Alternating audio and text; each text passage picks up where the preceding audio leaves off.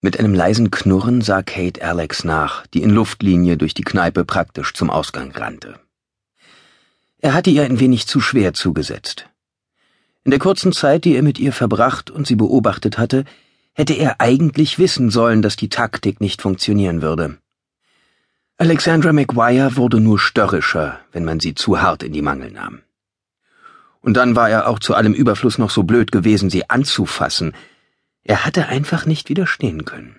Und ein Teil von ihm nahm, noch während es geschah, zur Kenntnis, dass sie die Berührung zu genießen schien.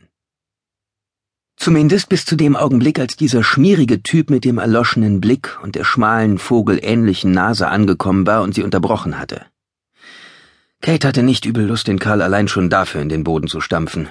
Ganz zu schweigen von der Tatsache, dass der Kiffer auch derjenige gewesen war, der visuelle Beweismittel einer Vampirattacke ins Internet gestellt hatte.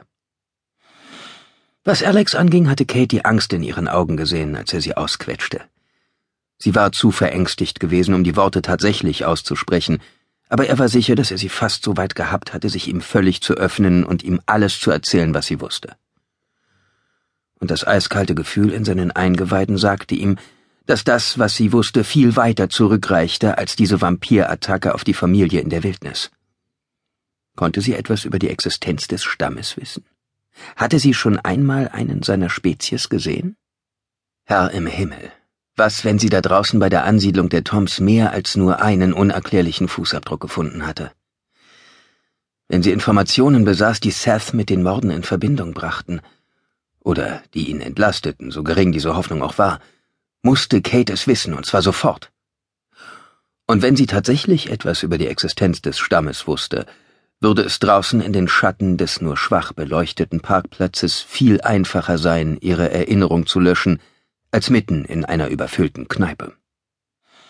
Er stapfte ihr nach, nach draußen auf den schneebedeckten Parkplatz. Sie hatte den kurzen planierten Tundrastreifen schon halb überquert und ging zügig an den paar Pickups und dem halben Dutzend Schneemobilen vorbei, die vor Pete's Kneipe geparkt waren. Sie kam auch nicht aus dem Tritt, als hinter Kate die Türglocke schepperte. Er sprang von der niedrigen, überdachten Veranda und rannte ihr nach. Laufen Sie immer weg, wenn Sie Angst haben. Das brachte sie abrupt zum Stehen. Sie fuhr mit einem seltsamen Gesichtsausdruck herum. Offenbar hatte er mit seiner Bemerkung einen Volltreffer gelandet. Aber dann blinzelte sie und der Gesichtsausdruck war fort und wich einem Blick aus schmalen Augen. Störrisch legte sie den Kopf zur Seite. Geben Sie eigentlich nie auf, auch wenn Sie wissen, dass Sie keine Chance haben? Nie, sagte er wie aus der Pistole geschossen. Sie murmelte einen besonders deftigen Fluch und ging weiter auf die Straße zu. Mit ein paar langen Schritten hatte Kate sie eingeholt. Sie wollten mir vorhin in der Kneipe etwas sagen, Alex. Etwas Wichtiges, das ich wirklich wissen muss. Was ist es? Verdammt nochmal! Sie wirbelte zu ihm herum. Wut blitzte in ihren braunen Rehaugen auf. Sie sind schon unmöglich, wissen Sie das? Und du bist wunderschön.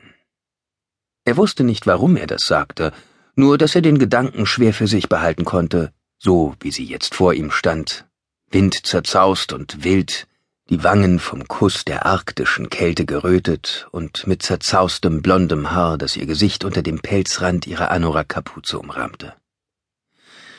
Wenn Brock oder einer der anderen Krieger in Boston ihn eben gehört hätte, würden sie denken, dass er mit dieser Frau nur spielte, sie mit Schmeicheleien bezirzte, um von ihr zu bekommen, was er haben wollte.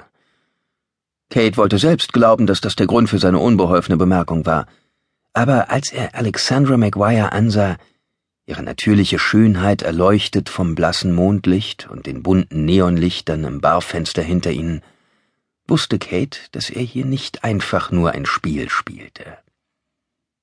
Er begehrte sie, und zwar leidenschaftlich, und wollte, dass sie verstand, dass er nicht ihr Feind war.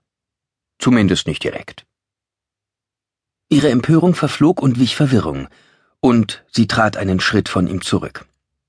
Ich muss jetzt wirklich gehen, Kate hob die Hand, konnte sich aber gerade noch davon abhalten, sie unsanft zurückzuhalten. Alex, was immer du für ein Geheimnis hütest, du kannst es mir sagen. Ich will dir einen Teil dieser Last abnehmen. Lass mich dich beschützen, was immer es ist, vor dem du solche Angst hast.